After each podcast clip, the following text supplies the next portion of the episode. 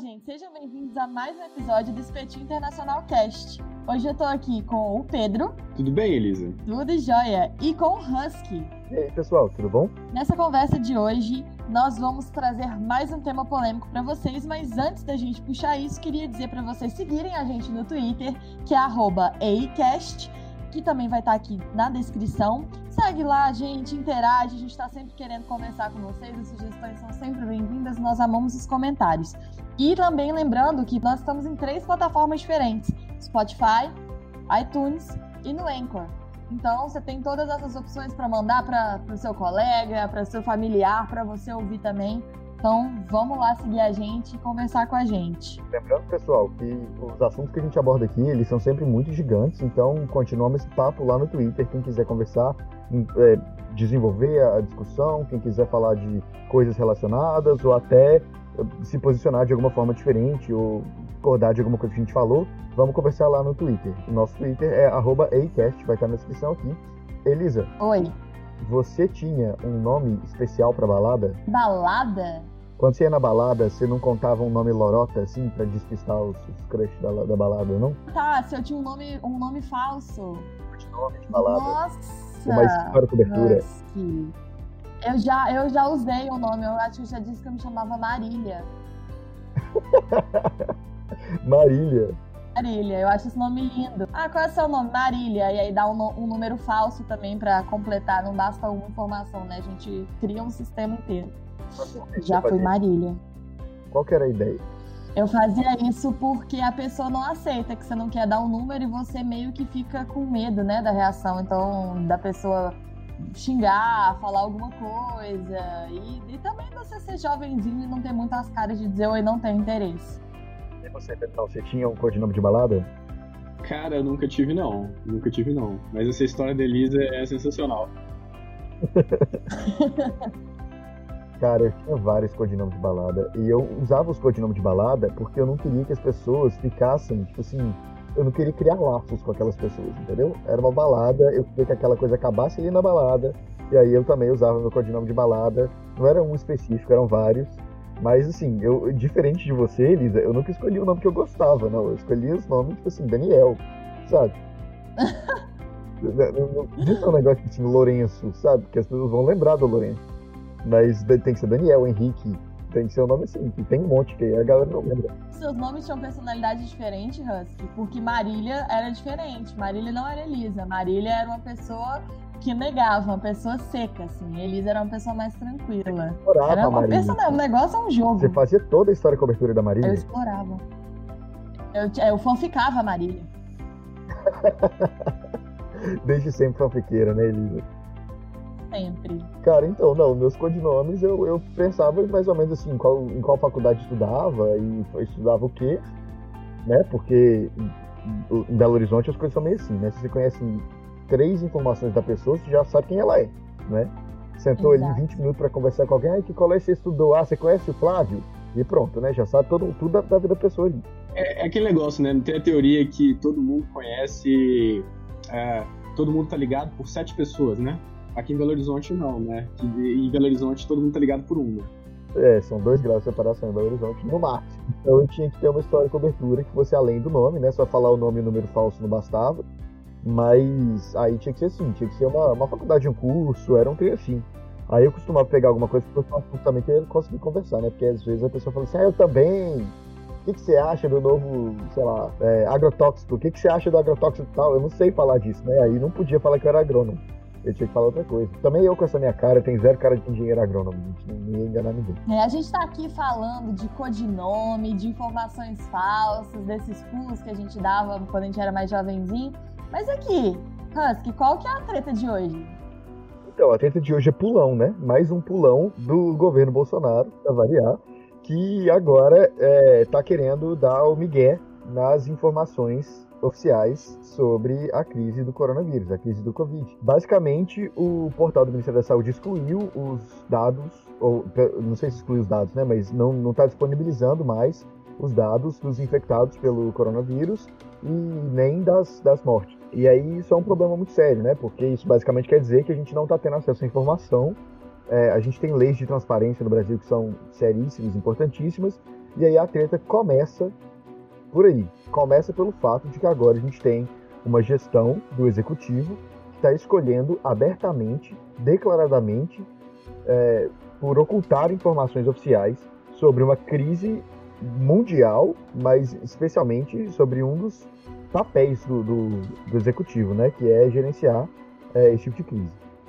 Então, enfim, essa é a treta. A treta é que o Bolsonaro está dando migué no número dos ministérios da saúde. Sendo que a gente não tem nem ministro, hein? Não tem ministro da saúde. Não tem, é um ministro interino. Você sabe o que, que eu tô pensando? O primeiro ministro da saúde ficou lá, tipo assim, um tempão, né? Ficou. Rendeu lá o ministro da saúde. Aí pegou e trocou. E rendeu menos. Aí trocaram de novo. E aí rendeu menos ainda. Aí o Teixe ficou uma semana. O próximo, que é o cara da Wizard, não deu nem tempo dele assumir, ele já foi trocado. Foi lá só pra ver qual é que é. Falou assim: ah, pensando bem, é que não. Vou ter que dar bolo nesse encontro aqui. Eu tô achando é que agora os ministros da saúde estão trocando tão rápido que não dá tempo nem de, de, anunciar. Entendeu? Então, na verdade, a gente acha. Exatamente. Mas a gente já deve estar agora no 17 ministro da saúde do governo Bolsonaro. Qual é o nome do livro? Harry Potter, porque não tem um professor de defesa contra as artes das trevas que consegue ficar. É a mesma coisa, a gente tá aqui com essa praga dessa pandemia e Covid e não tem um ministro da saúde que fica, mas também, né, gente? Não, não tá dando. A presidência não tá ajudando.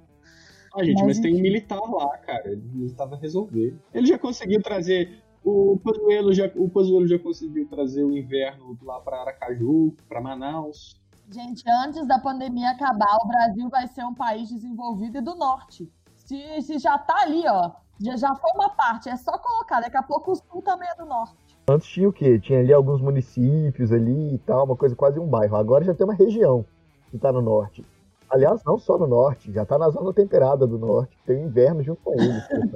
é isso aí, gente. A europeização do Brasil não cessa, não cessa nesse governo. Mas então, eu acho muito doido isso, porque olha que loucura. O, um dos motivos, um, um, dos motivos não, né? Mas um dos motes, um dos principais é, argumentos da campanha Bolsonaro é que o Brasil ia virar uma Venezuela com o PT, né?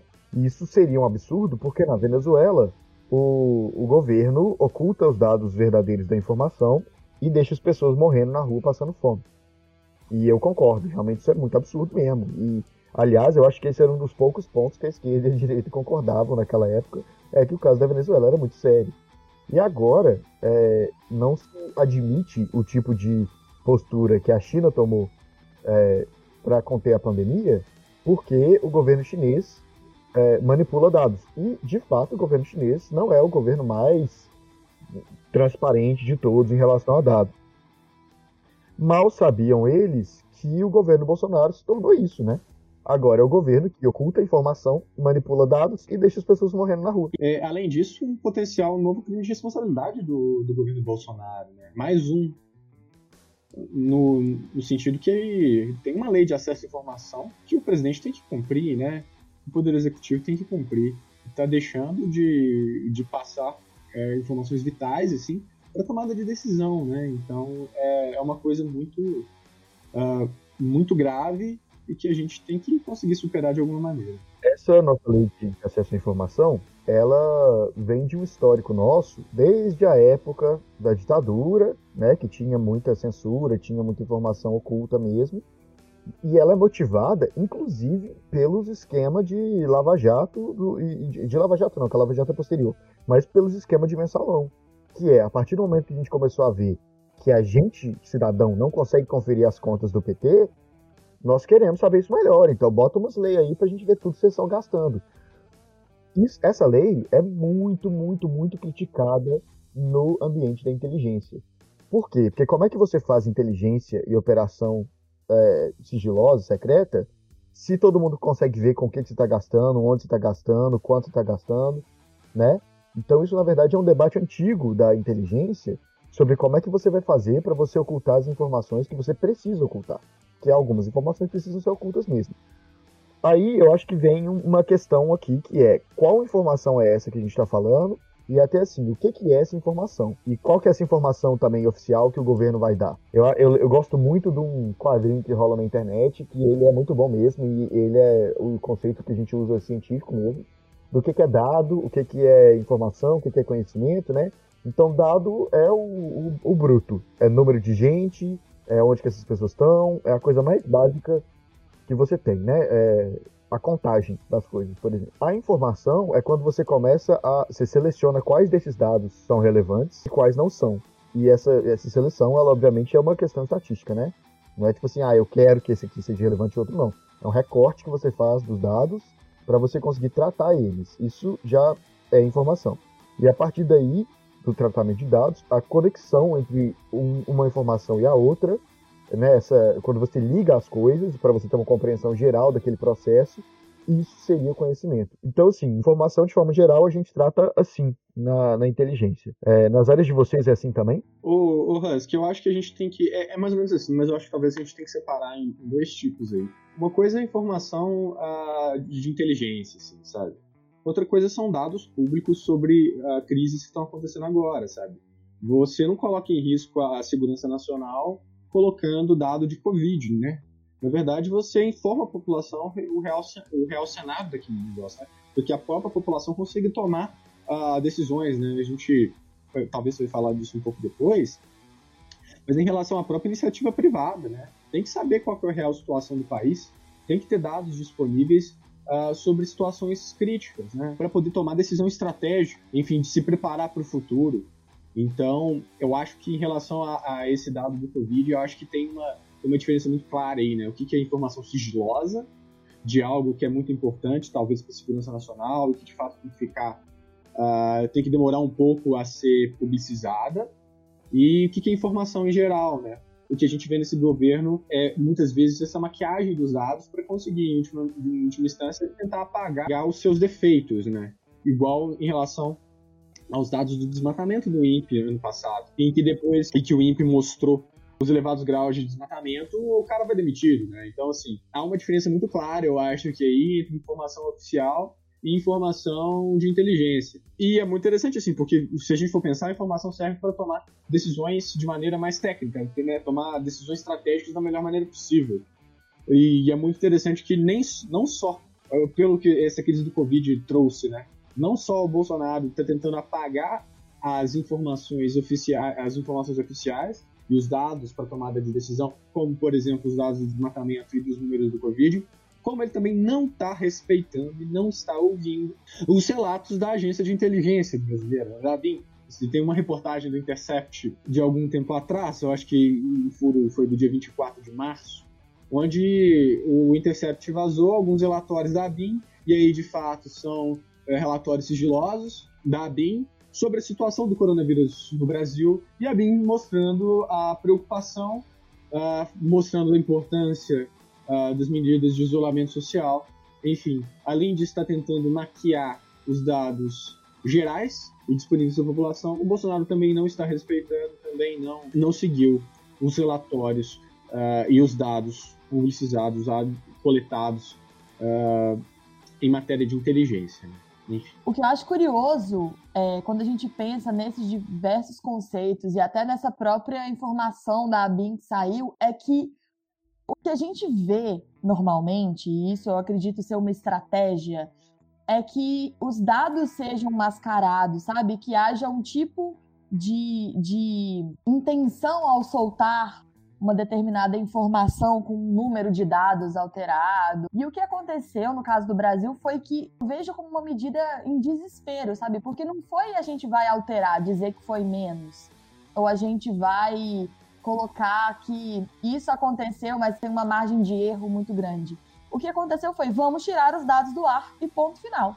Então essa essa é, informação pública foi tirada do ar. E a gente sempre vê uma manipulação de informação, né? Seja de, ah, mudou da linha da pobreza daqui para lá, dei acesso à educação para não sei quantas pessoas, que várias vezes são dados muito difíceis da gente ter realmente em mãos, de fazer essa apuração, porque precisaria de um, de um processo ali, de um, de um procedimento que fosse bem. É, que demandaria tempo, demandaria né, uma, uma pesquisa intensa. Mas é, o que essa, essa retirada dos dados de, do sistema eu achei muito, muito interessante. Por quê? Porque é uma coisa tão antidemocrática e que implica uma falha institucional tão forte, porque realmente é isso, sabe? Se você não tem informação, você tem os dois polos, ou o polo da insegurança, que é, meu Deus, eu não sei o que está acontecendo, será que chegou nesse nível absurdo? Ou, e você tem aquele polo de, se eu não sei, talvez a minha preocupação diminua. Porque se toda hora alguém me fala quantos mortos tem, o que está acontecendo, eu me preocupo muito. Mas ao, ao, mesmo tempo, se não me falam, pode ser que eu me tranquilize. Eu também não, não sei até que ponto isso, eu tô só fazendo suposições. Mas eu, eu vejo como uma coisa tão desesperada. É, é, é muito estranho. É aquele negócio, né? Se você não te informa, você vai morrer feliz, né? É, é esse que é o negócio. Morrer você vai de qualquer maneira. Ou, na verdade, se você tem informação necessária, pode ser que você não morra, né? Você fique triste, mas você sobreviva. Mas se você. Você fica triste, mas você sobrevive. Se você não tem informação, você vai morrer feliz. Então, é isso, assim. Você joga. Não adianta nada você jogar poeira debaixo do tapete, sabe? E é falta de responsabilidade. Então, Pedro, é, para mim é bem nessa linha mesmo. Assim, o papel da inteligência é você informar a pessoa que está decidindo para ela tomar as melhores decisões possíveis, certo? Então, assim, é, igual você tinha falado mais cedo, né, que tem uma diferença entre a informação da inteligência e uma informação de dados públicos. E tem mesmo, assim, a informação da inteligência, ela não necessariamente é secreta. A gente lida com dois dados. Um tipo a gente chama de dado negado, que é tipo assim, o dado que você não tem é, livre acesso. Ele é negado porque se você simplesmente for lá e pegar o dado, a pessoa vai te falar não, né? Sei lá, se eu te pedir a senha do seu cartão, por exemplo, você não vai, não vai disponibilizar isso, né? É, e tem os dados abertos. Em inglês a gente chama de open source, é tipo uma super tendência e tal, até por causa das uh, mídias sociais tem muito dado assim disponível. O dado público e a informação oficial, ela é deveria ser uma fonte aberta. Ela deveria ser um dado que está disponível para as pessoas. Porque, sim, é o que a Elisa falou, são pesquisas longas, né? São, e são pesquisas que, que são números que você tem que ter acesso mesmo, porque eles são números para a população, são números de interesse comum da sociedade. O que, que eu acho que acontece? A inteligência não tem o papel de decidir as coisas. Então, se você faz um, um, relatório de inteligência cabuloso que te fala que a melhor decisão, com certeza, é a decisão A, mas o decisor insiste em tomar a decisão B, o papel da inteligência não é tomar a decisão B, nem criticar isso. É ter certeza que a pessoa tinha todas as condições para tomar a decisão mais iluminada possível, vou colocar dessa forma meio babaca. Mas é um pouco isso, entendeu? Então, sim, a, a BIM vai e mostra uma série de preocupações, uma série de cenários. Da mesma forma, as agências de inteligência dos Estados Unidos mostram para o Trump uma série de coisas e os, os decisores decidem o que eles querem. A questão para mim aqui é que, assim, se você escolhe não levar em conta os relatórios que a inteligência te apresenta, os dados públicos vão ser aquilo que vão permitir que a população avalie a sua tomada de decisão com a informação oficial, certo? Então, para mim, é total contabilidade, cara. Cara, é, é, aquele negócio assim, você não, você não segue. É, é, que é o ponto, né? Beleza, não vou publicar não, mas eu vou seguir aqui o que a Bim tá me falando. Mas não, velho. Você simplesmente não quer, não quer seguir, né, cara? Eu, eu, não acredito nisso aí, não. É tudo coisa de. Esse, esse pessoal morrendo aí é tudo comunista, velho. Mas aí a ironia é que pessoas, técnicos falando, profissionais falando, e aí o Bolsonaro nada. Mas aí uma mulher no meio da rua fala: Deus me disse que é enxofre, hein, Bolsonaro. Mas é, menina. Não dou conta. Mas, voltando para o que vocês estavam falando, o Husky agora falou dessa questão de, das informações da ABIN, agora fazendo um jabá próprio para a gente. A gente falou no nosso podcast sobre técnico e político, é, que tem essa questão do que o próprio Bolsonaro utilizou no governo dele, de falar que ele ia contratar técnicos para tomar essas decisões, que ele não era o cara político que seria na figura dele, né? O governo seria na figura dele, que seria um cara que utilizaria da técnica para decisão.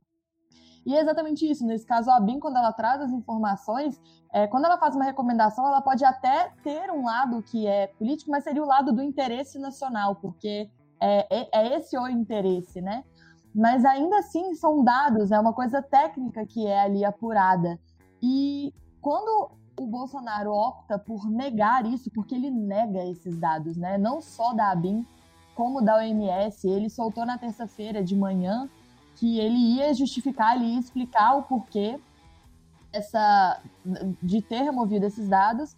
É, mas ele já tinha negado esses dados anteriormente em relação ao OMS, por exemplo, e mais do que isso, né?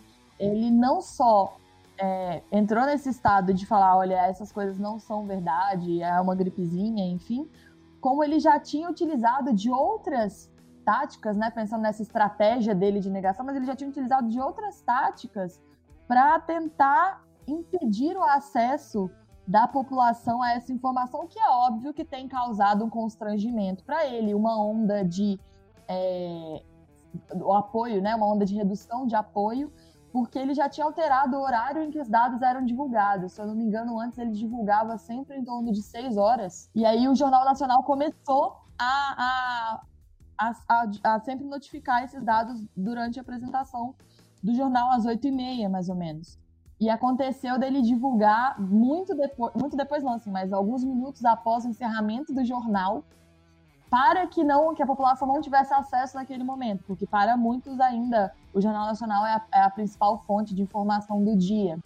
Então, o Jornal Nacional foi muito malandro e nesse momento eu bati uma palminha, eu confesso que eu fiquei sorrindo para mim, de fazer um plantão no meio da novela, após o, a edição do Jornal do Dia, falando: olha, o governo demorou a soltar, a gente acredita que isso é uma afronta, mas aqui estão os dados oficiais. Soltou depois, a gente informa depois, que esse é o nosso papel. Enfim, eles fizeram um jabá ali para eles mesmos de como eles são responsáveis pela informação do mundo, mas é, foi muito interessante essa, essa postura dele reiterada, sabe? De alterar, modificar o sistema de, de divulgação. Tem uma outra coisa assim também.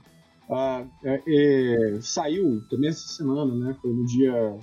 Foi no dia 8 agora eu acho, se não me engano, uma reportagem foi do Estadão, uh, mostrando que uh, essa mudança na divulgação das mortes ocorreu porque o Bolsonaro exigiu menos de mil mortes por dia. Tipo, Covid não vai matar menos de, é, mais de mil pessoas por dia, beleza? Não, você não vai matar mais de mil pessoas por dia. Pronto, é isso, velho. É, é isso que ele quer. Se matar, é, vou, vou te prender, vou te prender. é isso, velho. Mas assim, em vez de. É, cara, vão continuar morrendo 1.200, 1.300, 1.400, 1.500, 2.000 pessoas, velho. Não adianta. Não adianta. E uma hora isso vai aparecer, velho. Uma hora isso vai aparecer. Você vai jogar debaixo do tapete isso, sabe? É uma falta de responsabilidade tremenda, cara. Pelo amor de Deus, sabe? Como, ah, não, não vou, não vou contabilizar esse negócio, não. Se eu não contabilizo, não existe. Isso reforça, né? Reforça que, na verdade, o governo Bolsonaro ele luta contra a realidade. Né? É sempre isso. Você tem dados, você tem é, imagem de satélite mostrando o negócio, você tem. Não estou falando. É, aqui eu não estou falando nem da técnica, eu não estou falando nem da pessoa que compreende aqueles dados e que te propõe uma solução e que opera as ferramentas para lidar com aquela solução. Eu estou falando do dado bruto, da realidade na forma mais simples, mais o fato, sabe, sim, com o mínimo de julgamento possível.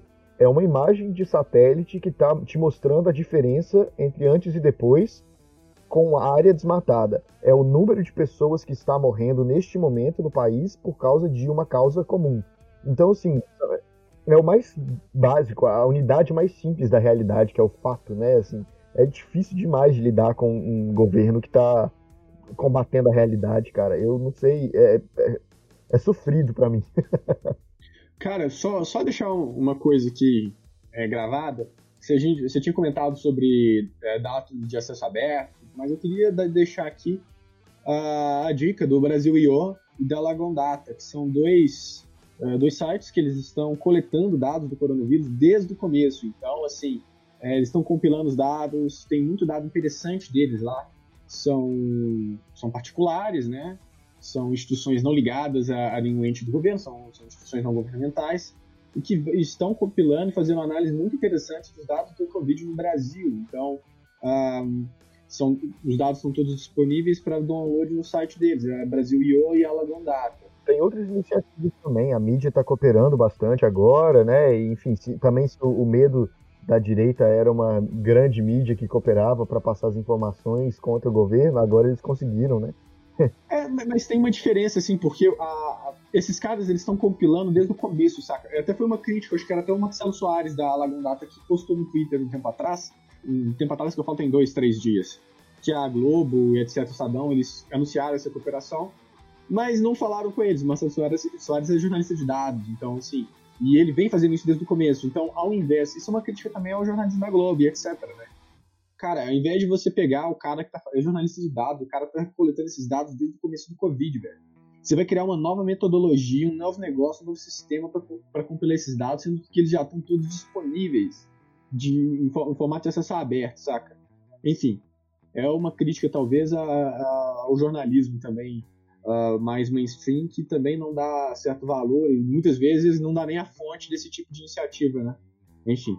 Exatamente. E você, já que você falou dessas agências, Pedro, a gente também tem que pensar que uma coisa é você tirar esses dados do, do sistema oficial do governo numa época em que você não tem acesso à informação, como é o caso de hoje, né? Hoje em dia, a gente tem um acesso à informação que é até exacerbado, né? Se a gente não toma cuidado, é tanta informação conflitante que a gente entra em desespero por excesso de informação e por não saber filtrar é, as informações, né? Tudo que chega até a gente, todo tipo de, de notícia, enfim, de dados, tudo que vai chegando, a gente tem que tomar um, um cuidado de conferir se não é uma fake news, alguma coisa dessa natureza.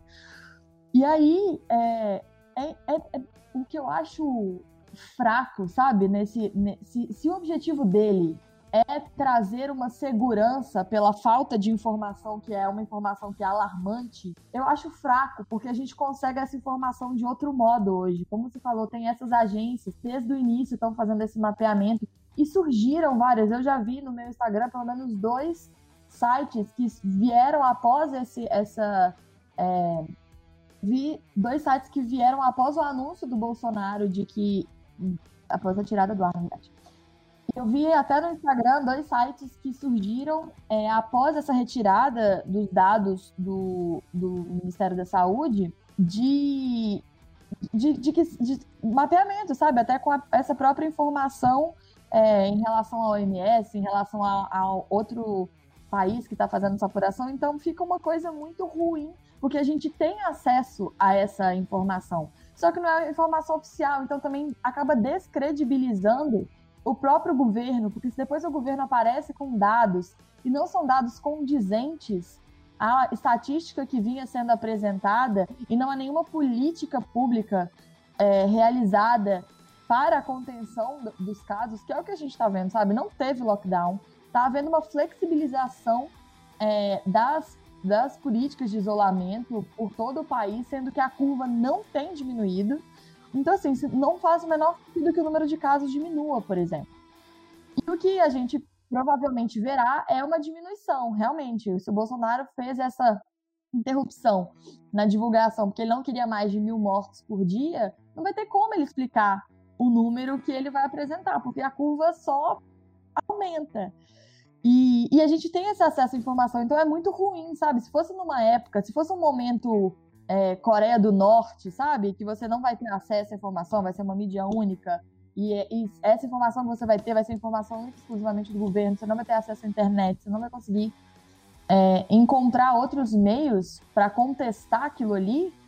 Seria até ok, sabe? Mas não é assim que funciona atualmente. A não ser que a censura que ele promova seja maior do que essa de é, impedir que a população tenha acesso aos dados oficiais, ou seja, do governo, ser uma fonte que apresenta os dados para a própria população, da população confiar no governo e seguir os dados governamentais para se proteger, para tomar suas decisões, não é uma não é uma, uma boa eu não vejo isso como racional, sabe? Eu não consigo ver um lado em que isso seja bom. Por mais que a gente tenha discutido isso da ignorância propiciar uma felicidade, a ignorância literalmente no sentido da falta de conhecimento, da falta de, de dessa informação especificamente, é, nesse momento não, não vai ser isso, porque vão conseguir esses dados por outro meio, sabe? É, é, é para mim isso é fraco, é ruim, sabe? É, política é um governo ruim no sentido de não agir pelo próprio interesse do governo, de ser a fonte confiável. Eu acho ruim demais isso. A própria pauta dele, né? Se, se você tem uma pauta conservadora, liberal e etc., é, você devia estar tá falando mais de liberdade, né? Você devia estar tá, tá abrindo mais as coisas. Mas vocês lembram que eu falei antes sobre como que a nossa lei de acesso à informação ela atrapalha muito a própria atividade de inteligência? É, a gente tem escolhido no Brasil manter essa lei da informação, porque apesar dela atrapalhar a atividade de inteligência, inteligência policial inclusive, né, de inteligência de Estado, inteligência de segurança pública, essa lei ela protege a gente deste tipo de atitude, que é eu quero saber quais são os dados que estão baseando as escolhas do governo. Eu quero saber quanto dinheiro o governo gasta com é, auxílio moradia. Eu quero saber quanto que o juiz recebe. Eu quero saber quanto que o juiz está gastando no cartão corporativo dele para almoçar.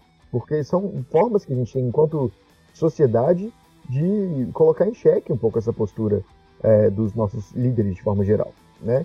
Mas existem outras, outras funções da inteligência também, além de descobrir dados que podem ser que sejam dados é, negados ou dados tem, tem uma outra forma de se referir que são dados protegidos, né? Além disso, a inteligência também faz operações encobertas, ações encobertas, né? Ações encobertas é o clássico, a gente comentou um pouco disso no episódio da Venezuela. Ações encobertas é operação secreta. É a coisa que você não devia estar fazendo, que você não pode fazer e que você tem que fazer sem ninguém entender. Mas a seguir, o último o último ramo da atividade de inteligência é o ramo da contra-inteligência.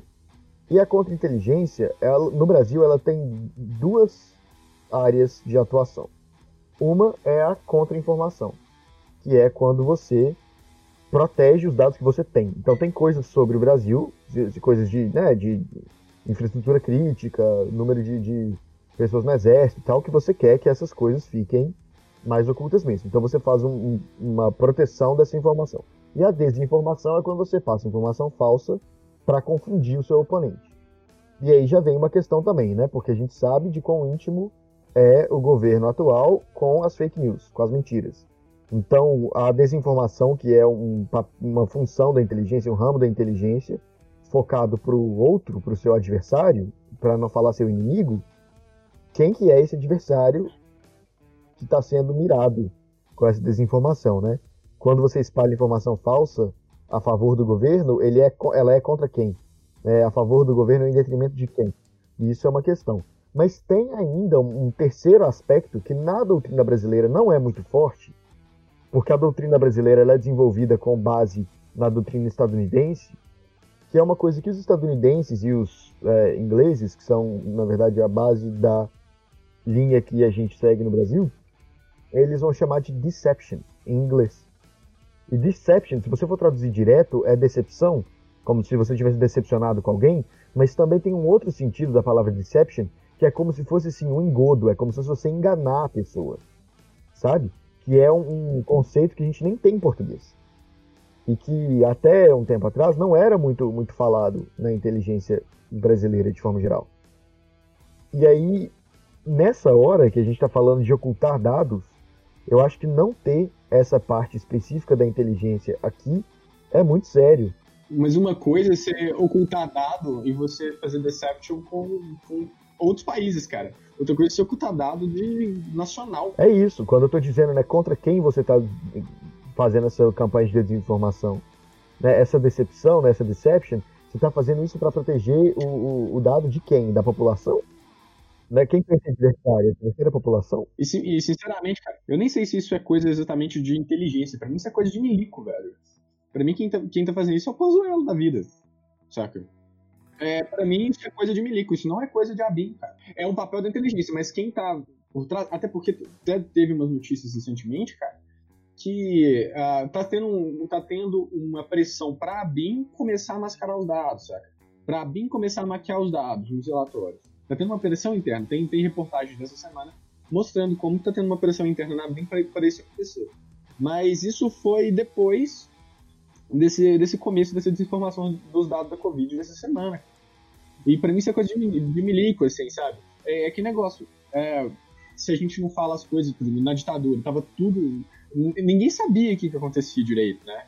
Ninguém sabia. Ou a questão do surto da meningite, da meningite etc. Né? Isso, já, isso é histórico do meio militar. E para mim isso é coisa de milico, enfim. Eu tô comentando aqui porque isso faz parte do papel da inteligência. Existe a inteligência militar, que é uma outra coisa, que tem outros objetos, mas apesar de ter outros objetos e, e uma função meio que temática, também exerce essas mesmas coisas. E eu não tô falando nem que foi a inteligência que fez isso, nem que foram os militares que fizeram isso. Eu estou falando só de um, um uma, um, um, comportamento, uma técnica de inteligência, mais ou menos, entendeu?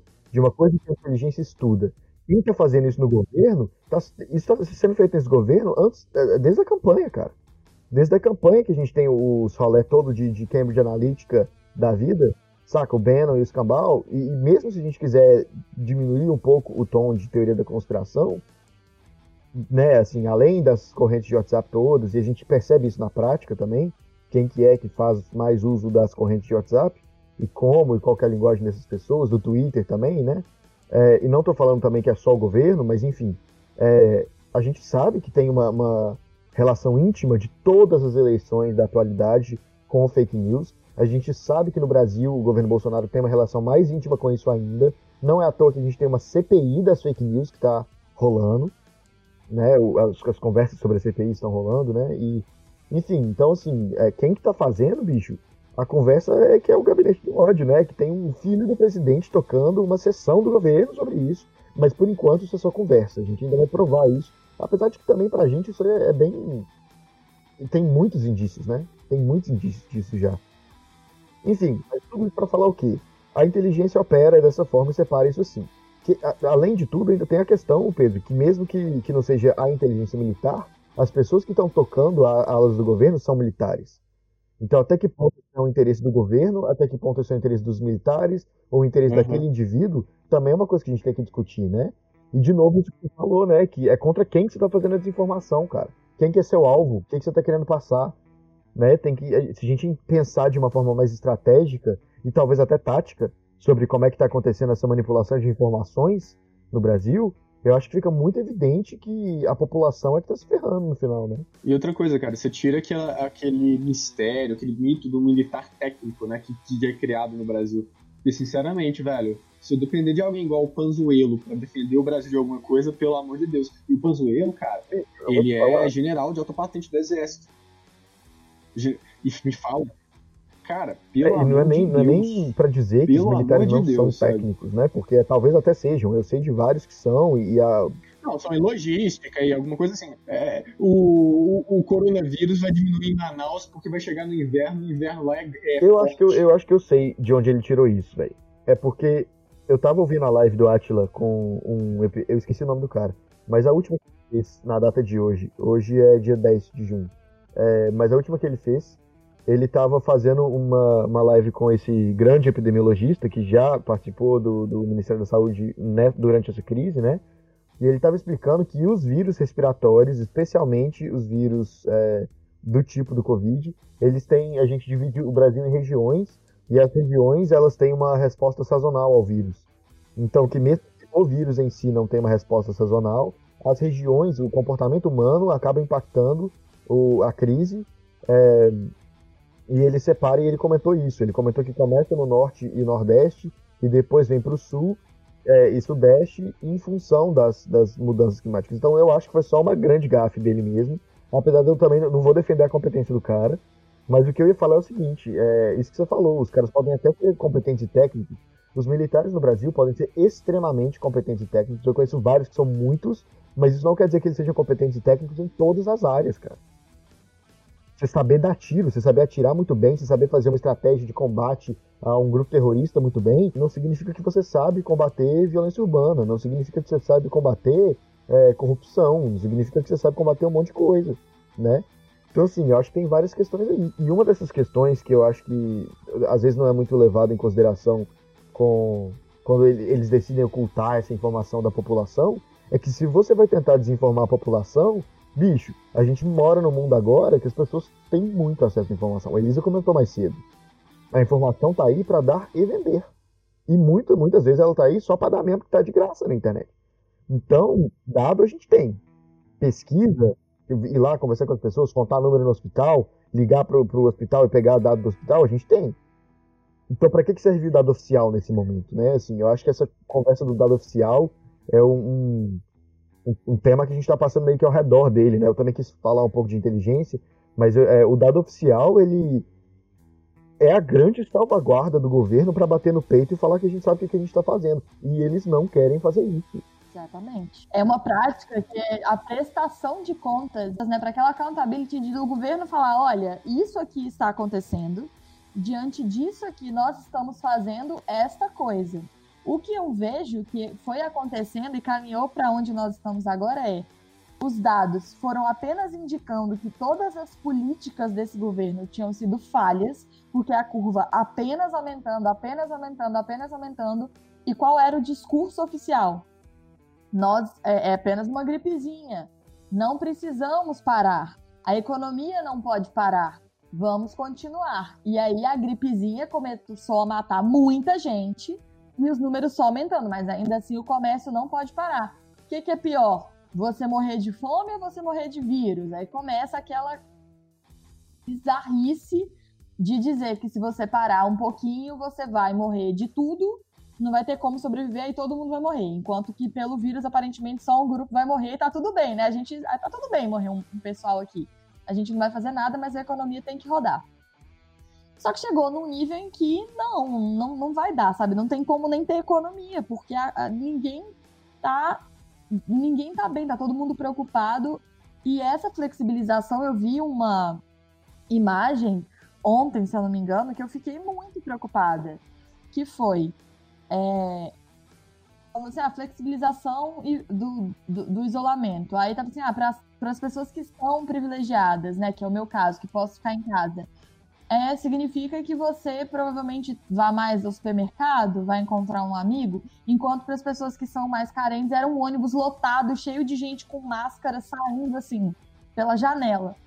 Então é um, um foi um discurso que foi se tornando falho, falho, falho, e o governo tem que fazer alguma coisa, ele tem que tomar alguma medida, porque apenas contabilizar dados, que era o que tinha sido feito, eu entendo, ah, vários recursos foram disponibilizados para o SUS. Sim, mas isso é o mínimo, mas qual vai ser a política nacional para a contenção do vírus?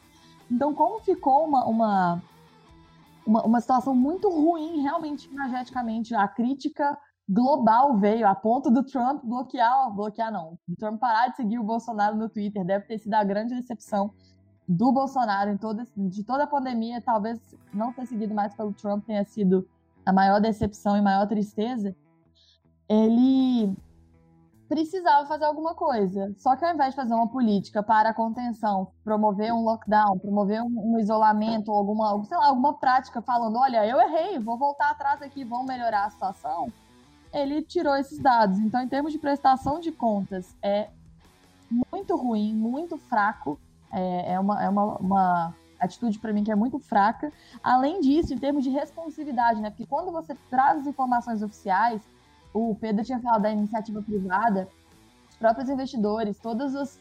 É, o que move a economia, que era o que ele queria defender, tem uma pauta, né? Se pauta em alguma coisa para fazer ou não, tomar ou não uma atitude, investir ou não, fechar ou não, por exemplo, os aeroportos para o Brasil. Porque se você tem uma medida de controle, talvez você tenha uma possibilidade de ter é, viagens mais próximas, coisas dessa natureza. Então, tudo que ele fez foi negar isso, foi é, impedir tanto essa prestação de contas quanto uma responsividade positiva, global e doméstica, porque domesticamente a gente não confia no governo, porque imagina que os dados que vão voltar não vão ser os dados coerentes com o que vinha a curva da Covid apresentando.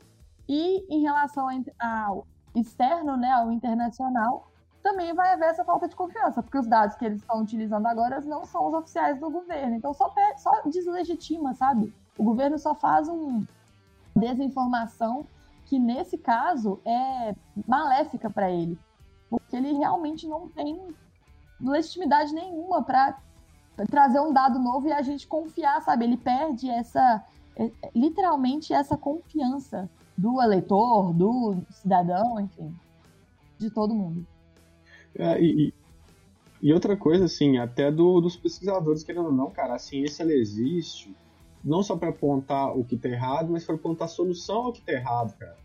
E se a gente, se o cientista não tem acesso a dados bons, né, dados de qualidade, cara, primeiro, ele, ele não vai apontar o que está errado, e segundo, como ele não vai apontar o que está errado, ele não vai ter condição de apontar a solução para o que estava errado.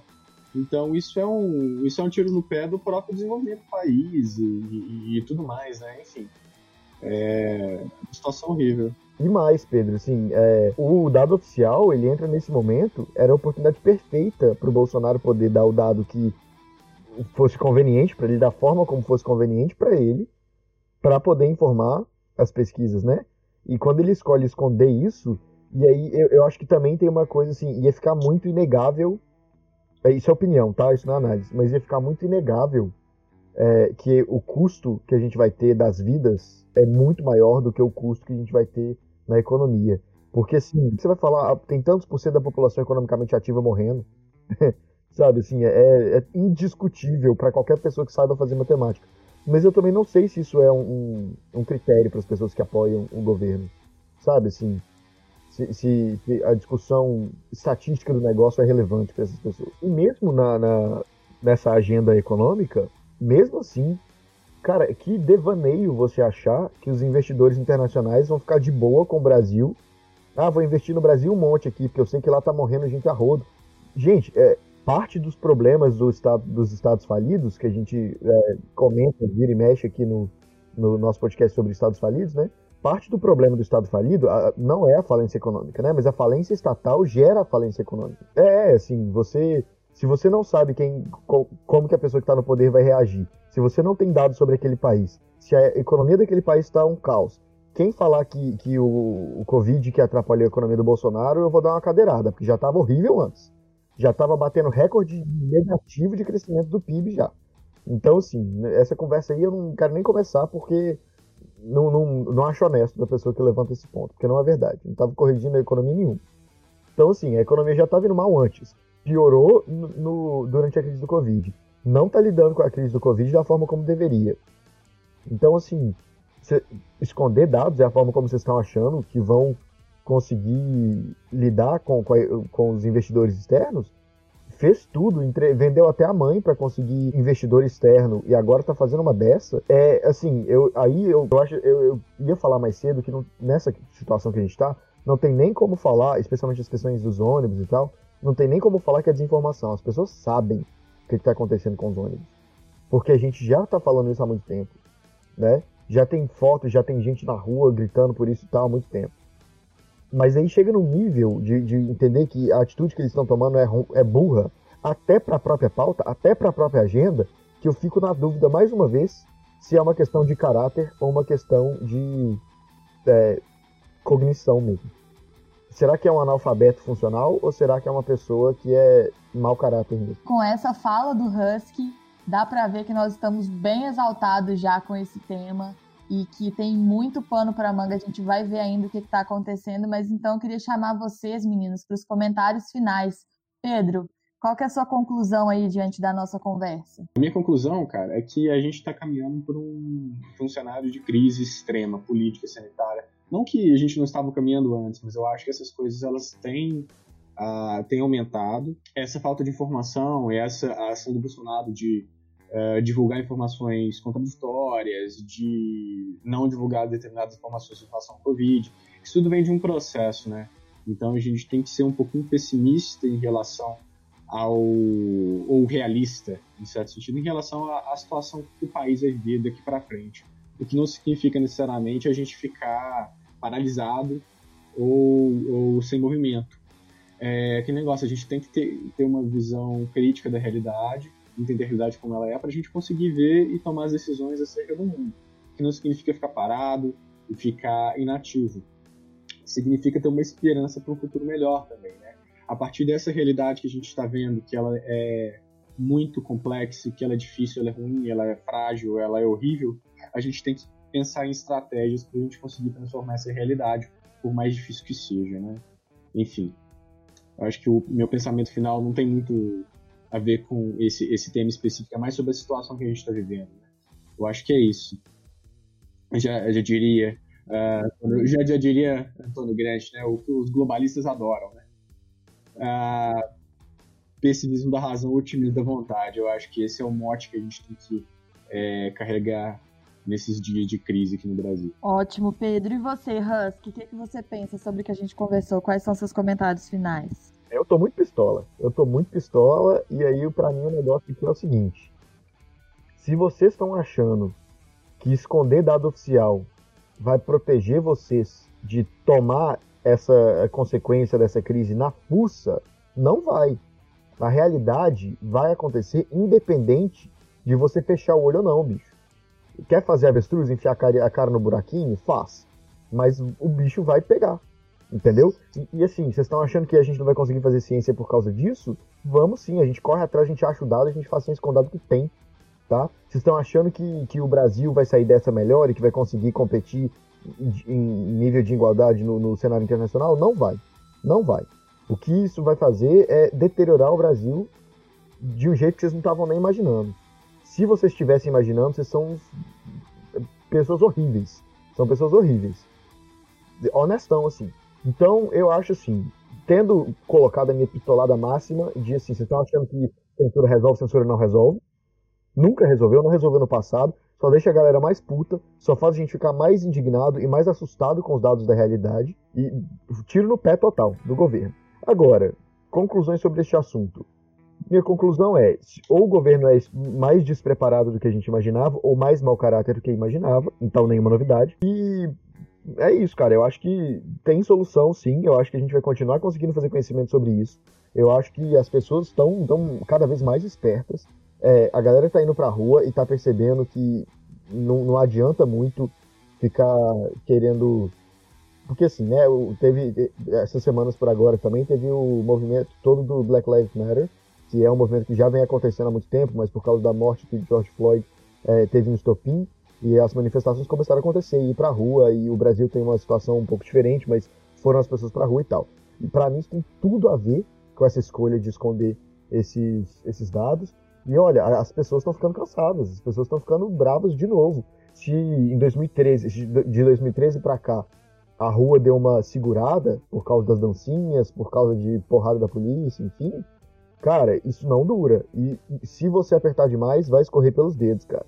Então é minha minha conclusão desse episódio é nesse tom pistola, violento, um pouco ameaçador. Mas é isso aí. Eu tô sangue no olho aqui e o Pedro falou de esperança, eu vou falar também de esperança, mas eu vou falar de esperança com sangue no olho, fique. O negócio aqui tá, tá bruto. É, eu acho que é difícil, né? A gente nesse momento não está estressado, não está querendo estrangular pelo menos algumas pessoas. A minha conclusão da nossa conversa é na, no mesmo sentido do Pedro, no mesmo sentido do Husky, de que isso está sendo arquitetado de uma maneira muito ruim, está sendo feito de uma maneira muito desleixada, sabe? Não é uma atitude de um governo, não é mais do que isso, não é uma atitude de um governo democrático que preza pela informação, que preza por ser visto como um governo legítimo, sabe? Que presta, é, que trabalha com a verdade, que trabalha com uma contabilidade, uma prestação de contas para a população mesmo. Que transparência é essa? Se você não tem nem o dado. Uma coisa é você maquiar o dado e tentar forçar dizendo que aquilo ali é verdade. Mas ele não está nem fazendo isso, ele tirou os dados, sabe? É uma coisa absurda. Então eu acho que a minha conclusão é o tanto que é importante a gente pensar que governo a gente tem, que democracia a gente vive, porque ele tirou os dados e o que está acontecendo? Teve uma liminar, se não me engano, para ele retomar com os dados para o site, mas até agora não, não vejo, sabe, uma alteração significativa. Que democracia que a gente vive, é, que não tem essa transparência informacional, e que mesmo se houver é, a disponibilização dos dados de novo, até que ponto a gente confia nesses dados, até que ponto a gente confia que o governo está nos informando adequadamente. Então, para pensar também, para pôr a mão na consciência e falar que você votou nesse cara, que democracia é essa que você elegeu, sabe? Que governante é esse? Ele é um governante democrático? Não, não é um governante democrático. Já tinha tomado várias atitudes que são autocráticas, que são autoritárias e que são é, também trabalhadas com personificação, sabe? Dele unir a ele a imagem de alguma coisa. Mas agora a gente vê isso, essa negação, essa desinformação. O, o que o Russ falou é muito interessante de para quem que é, para quem está direcionando isso, não é para o oponente, não é para o inimigo, é para o eleitor dele, é para o cidadão brasileiro. Então é uma coisa muito complicada que atrapalha muito a tomada de decisão e a própria segurança, né? A, a segurança psicológica, a segurança física mesmo, porque se você não tem dados, talvez você acredite que você pode sair na rua e você não tá podendo sair, não pode sair, porque o vírus está em volta, está em todo lugar, o número de mortes só aumenta, enfim. Minha conclusão é essa, da gente pôr a mão na consciência, pensar que governo é esse, o que, que a gente não quer repetir para o futuro, 2022, daqui a pouco tá aí, embora 2020 pareça estar durando mais do que é, a gente imaginava, né? Mas a gente tem que pensar isso, que tipo de governante a gente quer e como que a gente reage em tempos de crise, como que o Brasil está reagindo. Mas acho que é isso, é um pouco mórbido, mas tem a questão da esperança. Eu também acredito que nós conseguiremos sair dessa, que nós vamos ter algum tipo de dominação nacional, sabe? A gente vai, enquanto grupo, enquanto povo, seguir conscientemente, a gente vai conseguir também dar apoio para aquelas pessoas que não são privilegiadas, para que elas também se protejam. Mas enfim, é isso. Agora eu vou chamar os meninos para as dicas e para aqueles jabás pessoais. Pedro, Fala aí se tem alguma coisa para recomendar pra gente, conta seu Twitter. Em primeiro lugar, queria anunciar que eu abri meu Instagram, finalmente, sim. Então, uh, então além de, de me seguir no Twitter, agora vocês também podem me seguir no Instagram. É, tanto no Twitter e no Instagram é, é Pedro de Rocha. Então me sigam lá no Twitter, me sigam lá no Instagram, que agora uh, pra gente ter uma conversa legal, pra gente continuar o papo do bar. Uh, em relação à dica, eu tenho, eu tenho uma dica só. É um documentário que foi ao ar agora na, na HBO dos Estados Unidos, que chama a pós-verdade, a desinformação e o custo da fake news. É um documentário muito legal. Ele foi conta tipo é, tá voltado para os Estados Unidos, né? Mas mostra um pouco uh, essa questão da pós-verdade e da era da desinformação. Então é muito legal, muito interessante, dá um panorama muito legal uh, dessas campanhas de desinformação nos Estados Unidos especificamente. E esse documentário é dirigido pelo Andrew Rossi, que é um que é um filmmaker, que é um diretor assim uh, estadunidense, que ele já que de um documentário famoso que ganhou dois Emmys uh, no começo da década sobre o New York Times. Esse documentário dele é muito interessante, então assim tá gabaritado assim pelo Andrew Rossi, que é o diretor, então uh, eu, eu recomendo esse documentário para vocês. Beleza, Pedro. E você, Russ? Hoje eu tô cheio de dica, então já vou fazer jabá logo. Eu queria declarar aqui neste momento que o Espetinho Internacional me curou e me revelou a verdade de que o Twitter é, afinal, a melhor rede. Então eu estou usando o Twitter. É, arroba Felipe Simone vai estar aqui no, na descrição. É, tem também lá no nosso perfil do, do Acast. É, e quem quiser ouvir mais minha voz, eu tô lá no Press Start 2 com o meu programa Mundo Aberto, para a gente falar um pouco sobre jogos e temas de humanas. Além disso, quem quiser me seguir no Instagram, arroba também. E é isso aí, galera. As minhas dicas para hoje são o canal do Peixe Babel. São duas pesquisadoras maravilhosas, incríveis. Elas são muito, muito boas de comunicação é, e de educação, e imagino também que de programação e de coisa de computação, porque eu não saberia julgar. Mas é incrível o conteúdo que elas têm, e entre os vídeos que elas fizeram, elas explicam. Hoje em dia tem uma base de dados internacional da comunidade epistêmica que consegue juntar todos os artigos que são publicados sobre Covid e sobre o coronavírus de agora no mundo. E obviamente é muito, muito, muito dado que acontece ao mesmo tempo. Então o canal delas é interessante, eu estou sugerindo aqui agora, por quê? Porque elas dão algumas dicas de como você pode fazer para usar a inteligência artificial e pesquisar no site dos caras o que, que você está procurando, entendeu? Como que você mexe para montar os parâmetros e conseguir fazer a sua seleção para você conseguir se informar com base na ciência que está sendo produzida ao redor do mundo hoje em dia. O outro canal que eu quero indicar é o do Atila, que é, claro, cabuloso, mas especialmente essa live que ele fez com esse epidemiologista, infelizmente eu não vou lembrar o nome dele agora, mas vejam todas as lives do Atila porque está sempre sendo muito informativo. O Instituto Serra Pilheira é um instituto de pesquisa que foi, é, não sei se ele foi montado agora, mas é um dos principais institutos de pesquisa que está lidando no momento com a questão do Covid. Eu também aconselho que vocês busquem eles para informação. O podcast Foro de Teresina tem um programa que chama Luz no Fim da Quarentena, que é exatamente sobre as informações sobre coronavírus no Brasil, se vocês quiserem saber sobre a nossa crise atual, com especialistas na área e jornalistas de, de altíssimo nível. Então, esses são os, os lugares que eu queria é, compartilhar com vocês, que eu acho que a gente consegue achar informação de qualidade e que não importa se vai ter dado oficial ou não, a gente ainda assim vai conseguir descobrir a verdade no final, é, mais cedo ou mais tarde. Né? Além disso, o outro podcast de relações internacionais que tem, que eu conheço, que é o Chutando a Escada, que eu gosto demais do conteúdo deles. Então, quem gostar de falar de relações internacionais e quiser uma conversa é, nesse estilo, Chutando a Escada, é, eu acho que é o um podcast para acompanhar filmes. Dois filmes. O primeiro é um filme que chama The Congress, é um filme francês de 2013, que fala um pouco sobre viver na ilusão. É muito interessante. É um pouco distópico, um pouco ficção científica, eu acho muito legal. E um outro filme que chama The Propaganda Game, que é um filme espanhol sobre o único estrangeiro que faz parte do governo da Coreia do Norte. E que ele vai, é óbvio que é, o filme, ele, como é um, sobre a Coreia do Norte, mas quem está sendo entrevistado é alguém que trabalha no governo da Coreia do Norte, ele é um filme que vai pintar um quadro muito positivo sobre, é, sobre o que, que acontece lá. Obviamente o diretor é um pouco crítico, mas fica bem legal essa reflexão e essa exposição de como é que o governo lá lida com as informações. Eu acho que casa muito bem com a discussão que a gente teve hoje. E para encerrar todas as minhas infinitas recomendações, vai ter assim do Criolo, é uma música. E eu acho que essa música me contempla muito bem nesse estado de pistolagem que eu tô agora. Maravilhoso, achei as dicas incríveis, já anotei aqui também.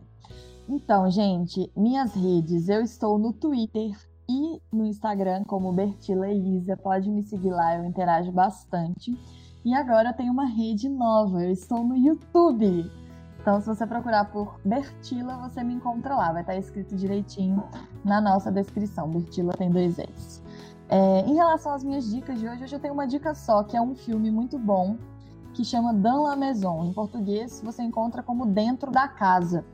É um filme sobre é, como que a gente contar uma coisa altera o curso da, da reação das outras pessoas, né? Como que as pessoas reagem a determinada informação ou a determinada narrativa. Então é um filme interessantíssimo sobre um menino que está no ensino médio e ele é muito bom de escrever, sabe? Ele, ele gosta muito de francês, no caso, porque né, é um filme francês, mas ele, ele gosta da parte de escrever, ele fica numa mistura de ficção e realidade. E chega um momento no filme que você não sabe se o que ele escreveu é mentira, é verdade, se tem um quê de verdade, ou se tudo é uma coisa da imaginação dele. Só que tudo poderia acontecer, sabe? São histórias possíveis que ele narra. E isso acaba criando um conflito muito grande, um conflito ético no, com o professor, um conflito com as outras personagens da trama. E é muito, muito, muito interessante. É, você vê que quando você não tem a informação, você não tem o acesso à informação, ao que realmente aconteceu, que você fica propenso a acreditar em não verdades ou em semi-verdades, enfim. É, é, bem interessante. Eu, eu, recomendo bastante esse filme, é um dos meus filmes preferidos, embora ele já seja um pouquinho antigo, se não me engano, ele é de 2008. Ele, a narrativa dele é muito atual. Então, enfim, essa é a minha dica de hoje. É, queria agradecer bastante vocês por terem nos ouvido em mais este episódio e pedir que vocês interajam com a gente, mandem sugestões, são sempre muito bem-vindas. Falar com a gente no Twitter, galera. E se você discorda da gente, acho que a gente falou bosta, vem lá participar do debate com a gente. E se você for hater, a gente é que tá querendo ser famoso, para ser famoso tem que ter hater. Então vai lá e dá hate pra gente no Twitter também. isso aí. Ah, então é isso, gente. Muito obrigada e até o próximo episódio.